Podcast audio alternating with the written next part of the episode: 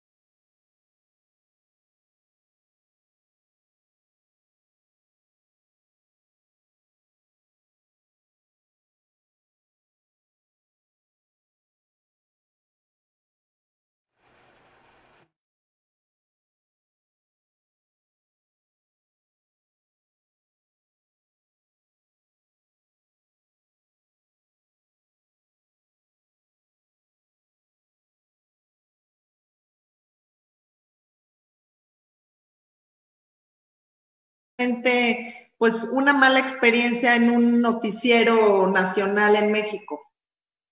Sí, también, también me tocó que imagínense, me bueno, no me confundieron, subieron una foto mía, una foto donde estoy con los Levarón, diciendo que era la mm, jefa de sicarios de Michoacán.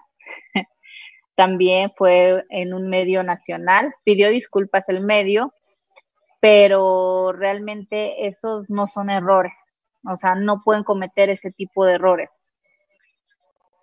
Es correcto. Y bueno, eh, personalmente, pues ya todos ustedes saben, porque lo vivieron junto conmigo y, todo el apoyo que me dieron, donde también la red eh, puso que, que pues yo tenía una red de prostitución en México y, y también internacionalmente. En el momento es pues eh, te sientes muy intimidada, ¿no? Claro, o sea, cuando, cuando pasa eso, lo primero que, lo primero que sientes es una intimidación terrible, pero nosotras que ya estamos acostumbradas a ese tipo de ataques, pues ya lo vemos normal, sabemos que no va a pasar nada, que no pasa de ataques y linchamientos por redes, o sea, pero nosotras, pero hay personas que no están preparados, este, que no saben cómo llevar un hinchamiento mediático y les puede afectar mucho. Y, es, y estos perfiles falsos eh, no son responsables de lo que pueden dañar a una persona. Entonces yo creo que, que es muy importante hacer conciencia y ser responsables. Pero como te digo, o sea, a ellos no se les puede pedir eso porque se dedican a eso, a atacar, les pagan para atacar. Bueno, a mi tocayo también lo toca diario. Fernando, en tu experiencia, ¿has vivido esto en otros sexenios o solamente es en esta administración? Bueno, se, se ha agudizado. La verdad es que eh, no hay nadie más organizado en redes que el pejismo, digamos. Ellos fueron los quizás los primeros que encontraron que en las redes sociales tenían una gran oportunidad y se organizaron muy bien y la verdad es que eran dominantes hasta hace poco en las redes. Yo siento que desde hace, desde que llegaron al gobierno, eh, ha ido cambiando el peso que ellos tenían, porque es más fácil ser oposición, obviamente, que ser gobierno, pero desde el principio ellos han jugado sin ningún tipo de escrúpulo, no tienen ningún escrúpulo. Eh, ven eh, en cualquier lucha del, debate público como una guerra y están absolutamente convencidos de que la propaganda es lo que les da el poder. Y entonces eh, hay una, eh, hay una especie de imperio de la propaganda. La propaganda es lo que más les interesa.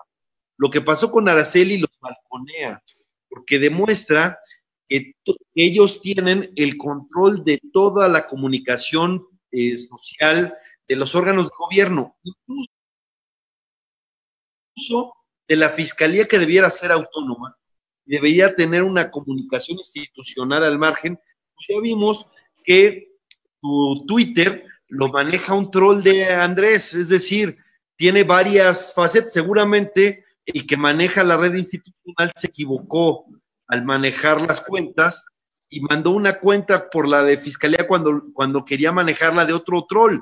Pero te da uno cuenta de cómo ellos manejan la lógica de la intimidación. ¿no? No hay un debate público en donde ellos quieran entrar a un asunto de argumentos. Lo que ellos buscan es aplastar al otro, eh, intimidarlo, sacarlo de la conversación y por eso recurren al insulto, a la amenaza, a la descalificación, a la calumnia. Por eso yo decía que las admiro mucho, porque vaya que se les han ido encima y ustedes, lejos de, de darles gusto, porque ellos quisieran que todos nos quedáramos callados, lejos de eso, ustedes han salido muy fortalecidas. Hola Gloria, qué gusto que estés aquí. Este, ah, yo me, yo me moví para, para conectar, para checar a Gloria. No, hombre, Betancourt. Perdón los pelos, ya voy. se rompió mi, plancha, entonces... Oye, yo ando toda movida por, por recuperar a Gloria. Oigan, bueno, pues aprovecho para saludar con mucho cariño a mi querida amiga Gloria. Te amo. que Ella es estrategia digital. Yo también te amo, Glo. Ella es estratega digital, libertaria. Tiene una maestría en educación por la Universidad de Cambridge, ¿verdad, Glo? Eh, tengo certificación en el idioma bilingüe por la Universidad de Cambridge. La maestría es en pedagogía lasallista Ah, este, y el doctorado es en estadística multivariante para ciencias sociales. Gracias, Glo. Y bueno, nos habíamos quedado platicando con Fernando acerca pues de estos ataques, Fer, que todos los que aquí estamos lo hemos vivido y tú eres uno de ellos. Es el FAB de todo.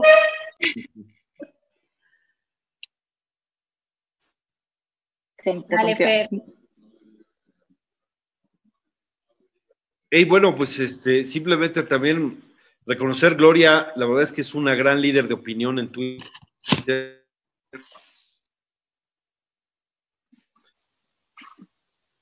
¿Se nos trabó Fer o fue el mismo? Se nos trabó.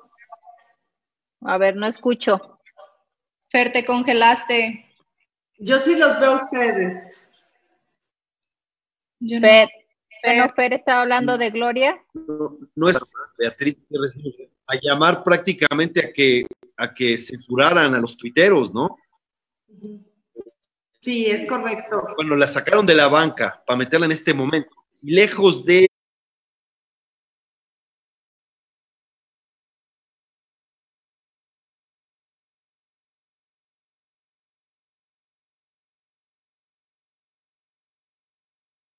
ser un factor de conciliación, de subir el nivel del debate, pues la verdad es que llegó a tensar. eh,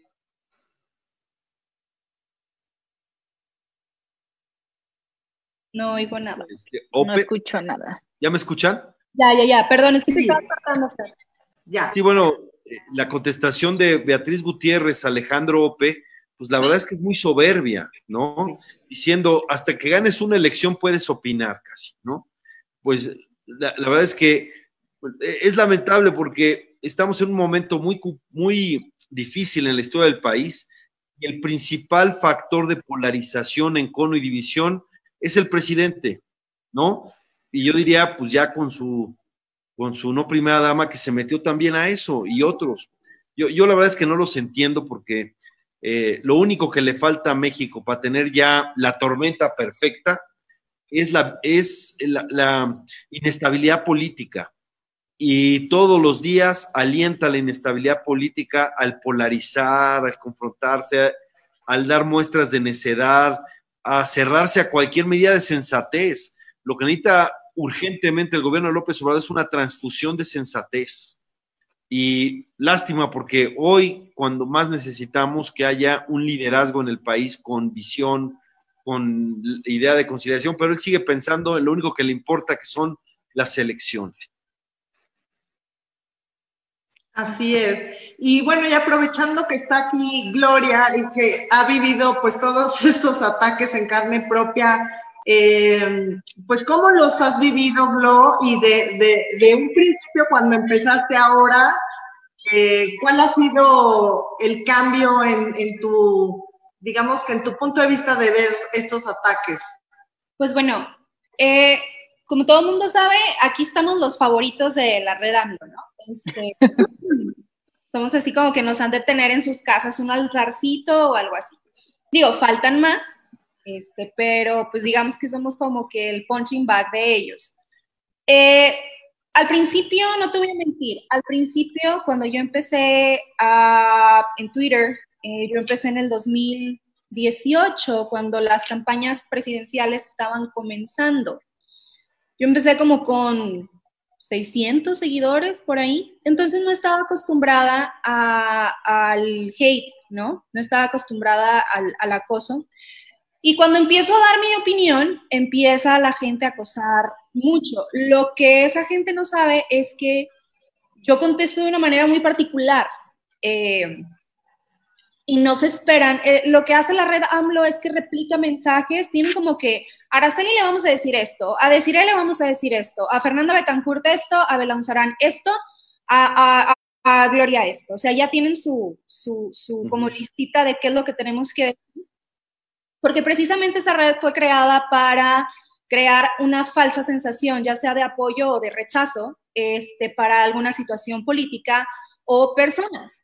Este, no sé si se han dado cuenta que la red, siempre que pasa algo importante, cada vez, digo, es siempre, cada vez que el presidente mete la pata, cada vez que la primera no dama, perdón, la no primera dama, este, bueno, igual, es lo mismo. Este, dice alguna tontería, cada vez que sale algún, alguien de la 4T a meter la pata, siempre se organiza la, la red AMLO y pesca alguno de los caballitos de batalla precisamente del otro lado. O sea, a veces le toca a Desi, a veces le toca a Ara, a veces le toca a Fer, al otro Fer, o a mí, o a todos juntos. Y, dense cuenta que es como un modus operandi bastante interesante, porque precisamente lo único que se dedica a hacer esa red es a acosar opositores para que, uno, si no tienes la piel lo suficientemente gruesa, cierres tu cuenta y dejes de emitir tus opiniones. Dos, que les contestes de manera grosera para poderte tumbar la cuenta. O tres, que tengas miedo, como el caso, por ejemplo, de Araceli, amedrentarte, o cuando me amenazaron a mí, o cuando nos han amenazado a todos, para que precisamente tú ya le bajes mucho a, a, lo que estás diciendo. Lo que yo aprendí fue a tomar las cosas de quien vienen.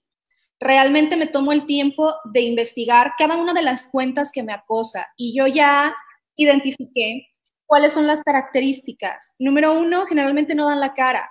Dos, son cuentas que tienen muchos años, que tenían dormidas, que despertaron, que solamente repiten contenido de presidencia de la República, este, que no tienen contenido propio, solamente respuestas y estas respuestas son dadas a los opositores. Cuenta que, que, hace eso, cuenta que yo bloqueo, igual que las recién creadas. ¿Por qué? Porque si los dejamos sin eco, porque nosotros generamos interacciones para esas cuentas, si los dejamos sin eco, cada vez menos ruido están, están haciendo. Y no sé si se están dando cuenta que la batalla en redes la perdieron hace mucho. Porque bueno, en lo particular a mí, y creo que a todos nosotros, nos vale mucho a mamá lo que nos digan, que si prostituta y no sé qué, pues igual y en la misma esquina no andamos. O sea, son cosas que, tenemos que como que darnos cuenta que a todos nos fortaleció mucho y bueno, en mi caso, a mí me, me, me fue desarrollando una manera de responder y de decirles lo que realmente pienso, pero pues de una manera un poquito más, más elegante. Y lejos de amedrentarme, no sé qué, qué piensan ustedes, me dan como que más ganas, nomás porque me encanta ver el mundo arder, básicamente. Muy bien, Glo, por eso Twitter te ama. Oigan, y bueno, pues, ¿qué les parece si empezamos a hablar acerca de esta pandemia eh, que estamos viviendo esta crisis sanitaria del COVID-19 y pues todas las mentiras, todos los engaños, todo lo que ha sucedido, eh, sobre todo con el subsecretario de Salud eh, López Gatel y bueno, por supuesto con el presidente Andrés Manuel López Obrador. ¿cómo, ¿Cómo lo están viendo? ¿Cómo están visualizando toda esta situación? Ara, tú desde Estados Unidos, ¿cómo, cómo lo ven? Muy mal, eh, la verdad. o sea, muy mal. No, no hay plan, no hay estrategia. La prioridad no es la salud de la gente, no es la economía de, las familias. Em, no, no es que sea pesimista, es simplemente siento yo mi percepción. No soy experta, porque luego también dice mucho eso, pero todo indica pues que vamos por muy mal camino y no hay señales de que se vaya a rectificar. Fernanda. Pues yo lo que he visto son mentiras, mentiras tras mentiras. Primero mencionaron que el pico iba a ser el 18 de abril, ahorita lo pasaron al 8 de mayo. Me, mencionan que mm, hay 3.000 infectados, después mencionan que hay 26.000. Este, están ocultando información, no están haciendo las pruebas necesarias para ver la realidad del país, para ver la realidad que estamos viviendo. O sea, no la están haciendo.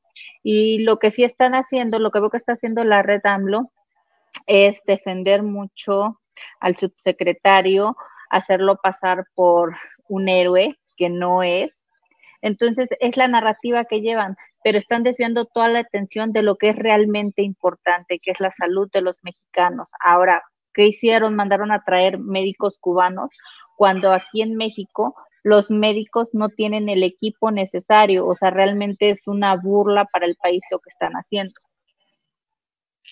Fernando, ¿cómo viste eh, pues lo que dijo el presidente durante el informe? Creo que a mí se me hizo de verdad que una burla para el país que mencionara que después de la India somos el, el país que mejor ha llevado esta crisis, entre otras muchas cosas, claro, está.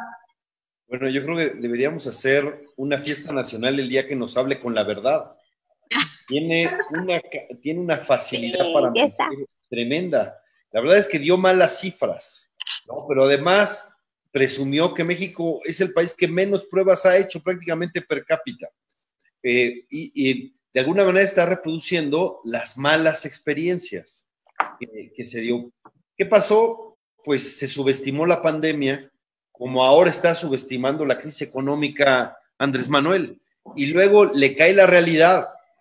Ya lo vimos que eh, después incluso de que López Gatell llamara a no abrazarse, el presidente dijo textualmente que no nos dejemos de abrazar por el coronavirus. Y luego sacó sus estampitas diciendo que con los detentes podía eh, eh, estar. Y además, en la, el fin de semana que la Liga de Fútbol, la Liga MX, decidió jugar a puerta cerrada, él se fue a Guerrero a morder niñas y abrazarlas, etcétera. Y todavía después, una semana después, fue a Oaxaca a decir que había que salir a comprar a los restaurantes, ir a los restaurantes. Era, la verdad es que se ha pasado. Y todavía después tiene un ataque de franqueza y dice, nos viene como anillo al dedo esto. ¿Qué está pensando? No está pensando en la salud de los mexicanos, no está pensando en la economía del país, está pensando que para lo que a él realmente le interesa, que es mantener el poder, concentrar el poder, garantizar su permanencia en el poder, le puede ayudar. Está pensando, está pensando en las elecciones, o, díganme, ¿por qué alguien se va a alegrar de que, de que cualquiera de nosotros pueda estar, o sea, cuando, digo cualquiera de nosotros, quiere decir también de ellos, de cualquiera, porque esta enfermedad no respeta ni clase social, ni ideología, ni raza, etcétera, que alguien se va a alegrar de que se pierdan vidas así, o se va a alegrar de que mucha gente va a perder el empleo, no, él está pensando en lo suyo que es el poder. ¿Y qué pasa con la pandemia? Pues hemos visto una especie de Dr. Jekyll y Mr. Hyde, ¿no? Porque el éxito de Gatel no es solo que sus seguidores lo quieran poner como héroe, es que sí habla un lenguaje distinto al del presidente y puede explicar ciertas cosas y dar algunas cosas técnicas con cierto sustento. Y entonces el contraste con lo que dice el presidente, con sus estampitas, con eh, no cumpliendo este, ni, ni, siquiera sus propias limitaciones, sus propias prohibiciones o determinaciones de su gobierno, frente a esto, bueno, una especie de sensatez que le falta a este gobierno o de visión. El problema con Gatel es que ha concedido los caprichos del presidente. No quiere decir que todo lo que diga no valga, sino quiere decir que en lo que al presidente le importa, Gatel moldea las opiniones técnicas para darle coba, de manera cínica incluso. Por ejemplo, lo de fuerza moral cuando dijo es que el presidente no es fuerza de contagio, sino fuerza moral. Bueno, fue botana internacional la declaración. Cuando dijo que, los mítines que se permitían eran hasta de 5 mil personas, porque el presidente todavía estaba de gira, etcétera. Yo no sé en, en dónde sacó que 5 mil personas no era un asunto de riesgo, pero dijo 5 mil personas todavía. Luego permitió, hizo una, el Consejo de Salubridad General para decir los mayores de 60 años tienen que resguardarse, pero hace un asterisco a menos que por su voluntad no quieran. ¿Para qué? Para darle una salida a Andrés Manuel y a todo su gabinete que están por encima de los 60 años, ¿no? Y el colmo de los colmos, ¿no? Permite, hace una, una ley o un decreto en donde permite que se trabaje la industria del acero, del vidrio y una más metal, de, de este, algún otro material, solo y única y exclusivamente para dos bocas, para el tren Maya y para el transísmico, que por cierto no lo escribieron bien, ¿no? En su, en su decreto, pero es a la carta del presidente. Entonces, es absolutamente falso que aquí lo que esté pesando es la posición de los expertos y los médicos y el presidente sea un obediente. No, eso no ha sucedido, al contrario. Y pues la verdad es que yo lo lamento porque creo que pudimos haber tomado acciones antes. Otra cosa que se le fue a Gatel fue el Vive Latino. Y como no quería suspender el Vive Latino, todavía decía que entre canción y canción llamaran a lavarse las manos y que con eso estaba este, todo resuelto.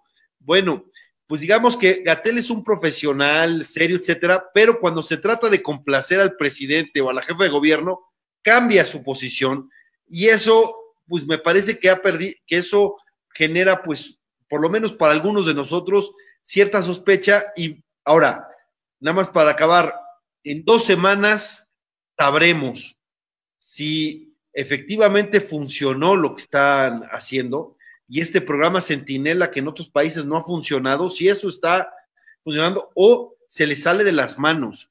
Y yo, la verdad es que me preocupa porque sí hemos visto que han subestimado la enfermedad, han cometido muchos errores, el mismo presidente no ha puesto el buen ejemplo, al contrario, es el primero que ha violado las normas y uno está preocupado, pero uno quisiera pues creer que los detentes sí le van a funcionar porque la verdad es que estamos en el mismo barco y si esto se le sale de las manos, todos vamos a pagar por ello.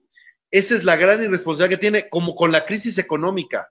Todos vamos a pagar por sus estupideces, porque si se cae el empleo, ¿no? Entonces el problema va a ser mayúsculo y puede pasar de una, de una recesión a una depresión económica.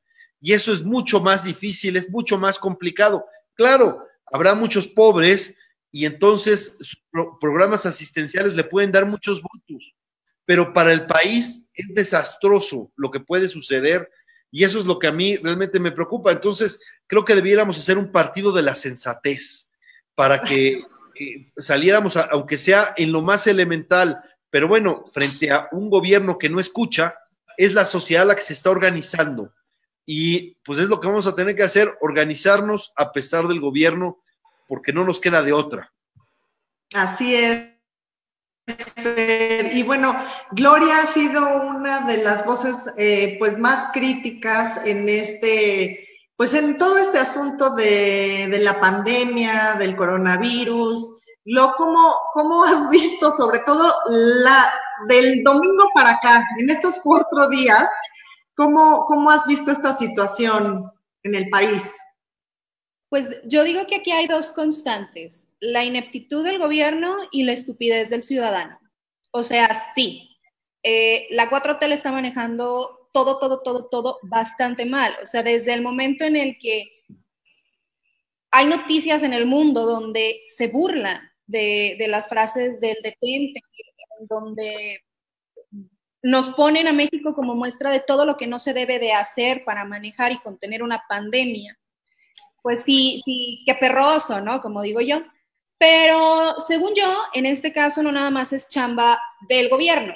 Digo, porque el gobierno puede estar haciendo todo, pero si tú ahí vas y te largas al Vive Latino, ¿verdad? Pues como que no estás haciendo mucho, ¿no? O si sigues saliendo como si, como si nunca hubiera salido en tu vida, ¿verdad? Haz de cuenta que, que nunca habías ido al, al súper a comprar y tienes que llevar a toda la familia. Ahorita en tiempos donde hay cuarentena, pues no si tú como ciudadano no haces tu parte, yo también creo que pues, por más que el gobierno quiera hacer, no se va a poder. Aquí el punto es que el gobierno no quiere hacer ni más, o sea, no quiere hacer absolutamente nada y el ciudadano se quedó con la idea de las primeras declaraciones del presidente que fue no pasa nada, es una simple gripe.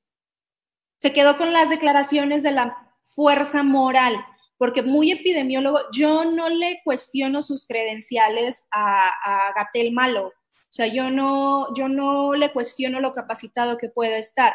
Sin embargo, qué pena que una persona con tantos estudios y con tanta capacitación en el tema hable de fuerza moral cuando estás estás ante una epidemia que tiene de rodillas a países del primer mundo con un sistema económico y con un sistema de salud diez veces más fuerte que el mexicano y están arrodillados, porque no me van a venir a decir que, que, nos podemos estar comparando con Rusia o con China o con incluso con Italia, hombre. O sea, vaya, me sorprende no sé si sea, porque a mí me llamó mucho la atención eh, cuando, no sé qué dijo el presidente que estaba Gatel atrás y le dijo, ya vamos a poder salir en dos semanas, esto ya se va a acabar en dos semanas, ¿verdad? Y volteé a ver a Gatel y Gatel le dice, pues más o menos, o sea, como que, como que así con miedito y el presidente, ¿qué dije estás? este, yo me quedé así como de, neta, neta, no hay quien en su gabinete se le pare y se le enfrente, o si se le paran y se le enfrentan, va a pasar lo que sucedió con Ursúa, por ejemplo. Digo, porque Ursúa yo creo que era de lo más rescatable en ese gabinete y terminó yéndose. Para mí, todo está mal, para mí vamos tarde, para mí se están haciendo las cosas porque la presión internacional lo está logrando, no porque realmente se quiera hacer algo. Es impresionante el cómo trataron de, de zafarse ayer, por ejemplo, con el famoso Tantán, hablando de lo de, ¿cómo se llama? Se me fue la onda. Ah. El COVID. Los casos. La de la multiplicación de los casos. Sí, en un principio manejaron que iban a utilizar ese tipo de método, pero después se ufanaron y se levantaron el cuello y lo mostraron como un logro, tratándolo como números enteros, no como una tendencia, porque eso es lo que es, una tendencia, un muestreo. Lo trataron como si fuera un logro. O sea, realmente no se puede decir que nos mintieron, pero no nos dijeron toda la verdad. Y en mi casa, las verdades a media son igual a mentiras. Y no puedes jugar con algo tan delicado como la salud de las personas, porque es negligencia, porque es crueldad, porque te está hablando de una persona sociópata que no siente empatía por quien se está quedando, deja tú si te infectas o no te infectas. O sea, la tasa de mortalidad, ponle que no es la más elevada. Todos los empleos que se están perdiendo, todos los negocios que están quebrando, todos los adultos mayores que no tienen un solo peso, porque trabajaban de, mira, hasta quiero chillar porque conozco una señora, porque trabajaban empacándote bolsas. ¿Cómo puede ser posible que te valga tanta mamá que todo tu país esté hundiendo? Porque nuestra economía ya estaba en recesión. O sea, él se encargó en menos de, en 14 meses creo que ya estaba estancada o en 13 meses y en menos de un año ya habíamos entrado en recesión, crecimos en números negativos. Nuestra economía ya estaba mal. Ahora súmale la crisis mundial que el COVID da. No puede ser, o sea, no puede ser, no, no concibo qué tan enfermo y qué tan miserable tienes que ser como ser humano. Deja tú como líder, porque el Señor no es un líder. El Señor es un merolico de esos que te encuentran y te venden el producto milagroso, el que te quita el empacho, el cáncer de testículo, la lengua quebrada y todo eso, ¿no? el Señor no es un líder. Yo antes pensaba que era un líder. Ahora me doy cuenta que no. Simplemente es un mero líder. ¿Qué tan miserable tienes que ser como ser humano para mandar al carajo a toda una nación simplemente por hacer tu aeropuerto chicharronero de Santa Lucía, por invertir en el petróleo, que de hecho ahorita no sé si vieron en la OPEP que hicimos un fotototote, o sea, llevan horas esperando. Mira, ya para que Irán diga, y si sacamos a México, no manches. ¡Qué ojo! Así es. Y con Rocío Nale, para empezar. Con la Nale, que era la que decía la gasolina. No sé quién está peor, la secretaria de Trabajo o la de Energía. Los de OPEC son unos neoliberales que no saben reconocer el 10% de capacidad que tiene Rocío Nale. Ese es el... Sí, no, la verdad es que puede enfrentarse, enfrentarse a eso.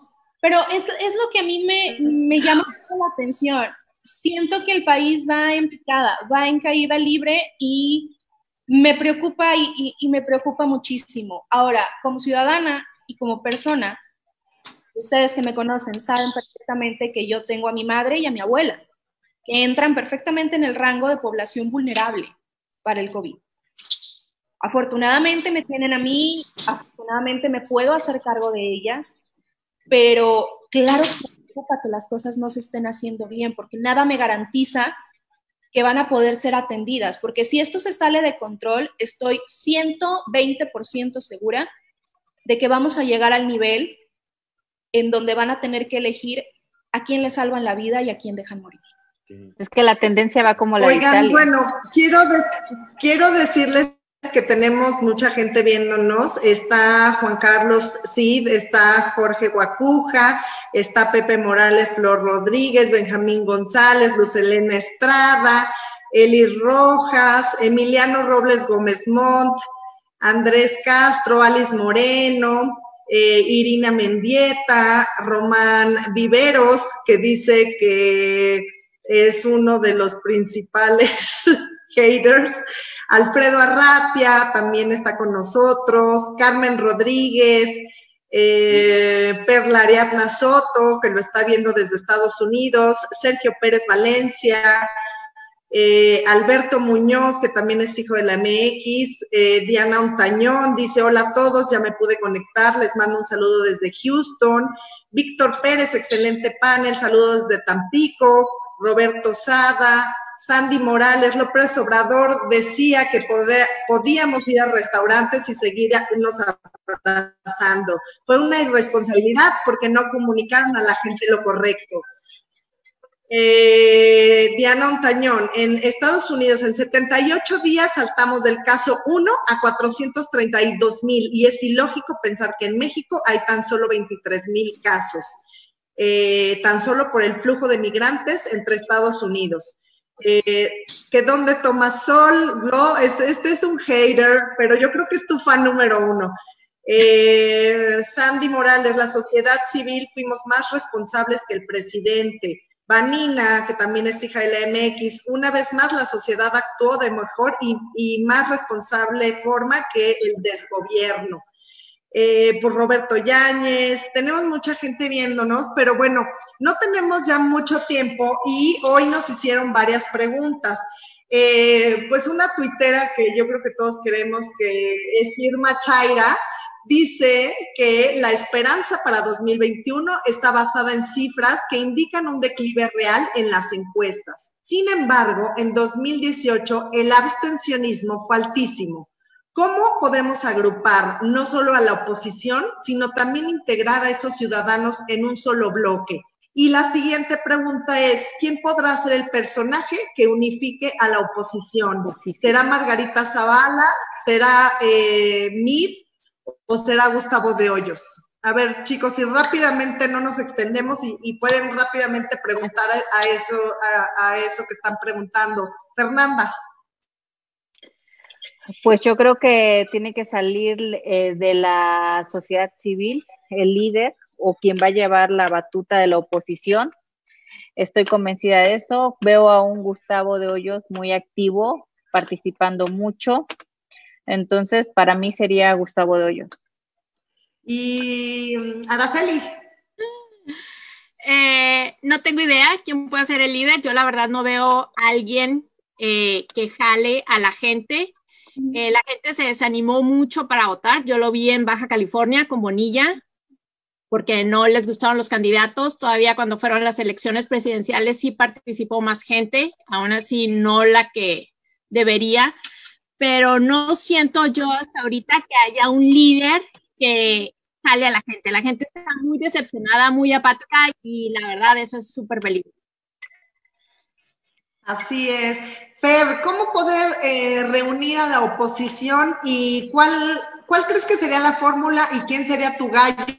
Rápidamente porque nos quedan nueve minutos. Bueno, yo creo que tiene que empujarlo la sociedad civil, tiene que ser desde abajo los partidos políticos están desprestigiados, estamos desprestigiados, digamos, en la clase política. Hay una oposición de, débil, eso también ha ayudado a la concentración de poder, pero necesitamos dar un frente único, porque ya no vamos a ir a elecciones con una normalidad democrática. Todos los instrumentos del Estado se están cargando a favor del partido en el gobierno, a, favor de su, de su opción, entonces están, se están preparando para elecciones de Estado. Sería muy ingenuo y les ayudaría que fuéramos separados. Pero ¿quiénes tienen que empujar? Yo creo que tiene que ser un esfuerzo horizontal, de suma. Súmense, estamos, si realmente queremos ser contrapesos, necesitamos unificarnos, hacer un programa mínimo de democracia, de libertades, de economía, muchas cosas que son sensatas que ha desdeñado este gobierno y unirnos. Pero yo creo que ayudaría mucho que la sociedad o desde la sociedad hicieran este planteamiento, esta demanda y nos obligaran y presionaran para que nos unificáramos. ¿Y eso qué implicaría? Que hubiera muchos candidatos ciudadanos y de tal manera que los distintos partidos, ya tosí como Gatel, eh, cuidado. Eh, eh, este, eh, el hecho de que haya muchos partidos disueltos obviamente le ayuda al régimen. Entonces peleemos, pero que la sociedad pida candidatos ciudadanos que podamos postular todos, ¿no? Y busquemos una opción verdaderamente incluyente, verdaderamente democrática, muy horizontal y empujemos juntos. Pero creo que ayudaría que desde la sociedad civil presionaran a los partidos para que dejen, digamos, cualquier lógica de egoísmo y seamos hoy muy generosos, muy abiertos y permitamos que haya muchos candidatos ciudadanos. 2021 va a ser clave. Y bueno, dice Vanina, saludos Araceli, eres el más reciente ejemplo de la sociedad que se ve agredida por la falta de oficio de los servidores públicos de esta administración. Gloria, dice tú un tuitero, José, ya no hay sótano más abajo que el que, en el que estamos. ¿Tú cómo organizarías a la oposición? ¿Quién es tu gallo? ¿Quién te gusta más? Dicen que si Margarita Zavala, eh, Mid, Gustavo de Hoyos. ¿Qué opinas? Bueno, yo tengo que ser 100% sincera. Yo no veo a nadie. Yo no veo una oposición política fuerte. Ahora, vamos a ser completamente sinceros. Gran parte del punch que tuvo Andrés Manuel fue precisamente que sabe cómo enganchar con la gente. Ninguno de los tres que mencionan engancha con la gente, es cercano con la ciudadanía. Entonces, por más unidos que estemos, no nada más somos los que estamos en redes sociales, hay un mundo allá afuera que tiene que sentirse identificado con esa persona que está al frente y no veo a ninguna de esas tres personas como realmente algo que logre unirnos a todos, porque no nada más, repito, somos los que estamos en redes, sino también los que están afuera. El ciudadano de pie que ahorita, en este momento, está decepcionado y está harto de lo que está sucediendo y que no necesariamente es tan activo en redes. Yo creo, igual que Fer Belanzarán, que eh, tiene que surgir desde la ciudadanía. Uno, tenemos que proteger al INE, porque sin el INE, por más unidos que estemos, vamos a valer cacahuate. Tenemos que blindar al INE por todos lados para que tengamos una oportunidad en el 2021. Dos, tenemos que como ciudadanía presionar a los partidos políticos de oposición a que se alineen, porque a los partidos políticos y a los ciudadanos se les ha olvidado que los políticos trabajan para nosotros y tienen que hacer lo que la ciudadanía quiere. Así es que si ven una ciudadanía unida y fuerte, van a tener que doblar y ceder y dejarse de tonterías, que si Marco Cortés anda comiendo moras de un lado, que si Osorio Chong anda tragando moscas del otro, que si Samuel García se anda casando en cuarentena, o sea, vaya. Si nosotros como ciudadanos nos ponemos a exigirles realmente a, a los partidos políticos que jalen hacia el lado donde nosotros queremos, y que apoyen todos juntos los que se dicen ser de oposición a un ciudadano que para mí tiene que salir de los ciudadanos. Si no hacemos eso, sí vamos a, valer mucho cacahuate y el voto se va a fragmentar, que fue lo que sucedió en el 2018. En el 2021 se abren muchas posibilidades. Uno es arrebatarle el poder absoluto, es equilibrar las cámaras los poderes de Estado. Y dos, es irle como que aventando una patadita para que se largue, o sea, que acabe en el 2024 y se largue. Porque la revocación de mandato para mí abre las puertas a una reelección, ya que es jugar bajo sus reglas. Y si me va a salir con la fregadera con la que me salió en la consulta de Kermés de Texcoco, perdóname, pero voy a hacer el coraje de mi vida. O sea, yo realmente no creo que él sea lo suficientemente honesto. Estuvo 18 años persiguiendo el poder. No lo va a soltar en el 2021. no lo va a soltar, es, es, es, pura lógica, va a ser lo mismo que hizo con Texcoco, porque esas consultas las debería de hacer el INE y no las haría el INE. Pero bueno, esa es mi idea. Para mí tiene que surgir de la ciudadanía y la ciudadanía en conjunto exigirle a los partidos políticos que nos apoyen a nosotros para encarrilar y posicionar a uno. Gallos, no veo ahorita ninguno fijo, espero que pronto surja alguien que, realmente cumpla con los requisitos, porque seamos sinceros, Mid era un excelente, excelente candidato. Sin embargo, le faltó mucha empatía, empatía que sacó después de las elecciones, ¿para qué fregados? No sé, pero bueno, sacó después de las elecciones junto con el carisma. Y dos, el partido que traía detrás de él tampoco lo ayudó mucho. Entonces. Así es, Pues, a ver, chicos, la verdad es que a nombre de hijas e hijos de la MX, a nombre de Mood, les queremos dar las gracias porque de verdad que ha sido un programa súper especial, este, sobre todo, pues, ahora que estamos eh, en esta situación, en esta difícil situación, tenemos unos minutos para despedirnos pero pues me gustaría que cada uno de ustedes, cada una de ustedes diera un mensaje para toda la gente que nos está viendo. Araceli. Bueno, primero que nada, agradecer siempre. Eh, voy a llorar. Han dado muy sentimental esta semana. Eh, muchísimas gracias. Estamos unidos en, en esta ferviente deseo de que México salga adelante. Yo digo que eso nos, nos va a unir a todos, o sea, más, si pensamos tantito más en México que, un que en un político, vamos a salir adelante. Gracias, Sara. Fer Betancourt, gracias por estar aquí con nosotros hoy. No, gracias a ti, Des, y gracias a todos los que nos están viendo. Y recuerden, quédense en casa. Eh, como dice Gloria, no nada más es trabajo del gobierno, sino también de nosotros. Entonces, a ser responsables, a cuidarnos, porque también al cuidarnos nosotros cuidamos la vida de los demás. Y recuerden que hay sectores vulnerables y a esos tenemos que cuidar y apoyar. Gracias, Fer. Gracias por habernos acompañado. Fer, bendito entre las mujeres. Gracias por estar con todas nosotras hoy. No, encantado, encantado. Cuando la, eh, amenazo de una vez que cuando me vuelvan a invitar vuelvo a regresar. Yo la verdad es que lo disfruté mucho, padrísimo. Sí creo que debemos ser muy, muy inteligentes en algo. Eh, en las crisis lo que implica para resistirlas es unidad, unión, sumar. Tenemos un presidente que no lo hace no caigamos en su juego de polarizar del otro lado al mismo tiempo. Yo creo que es momento para exigirle responsabilidad y que actúe de acuerdo y que gobierne para todos y que de acuerdo, actúe de acuerdo a la razón. Si entramos en la lógica de pedir renuncia y salir y adelantarlo de la revocación del mandato, me parece que jugamos en su juego. Nosotros debiéramos ir por el centro. Si el presidente cae en errores por sus excesos, lo correcto es ir por mucha gente que está de sentido común.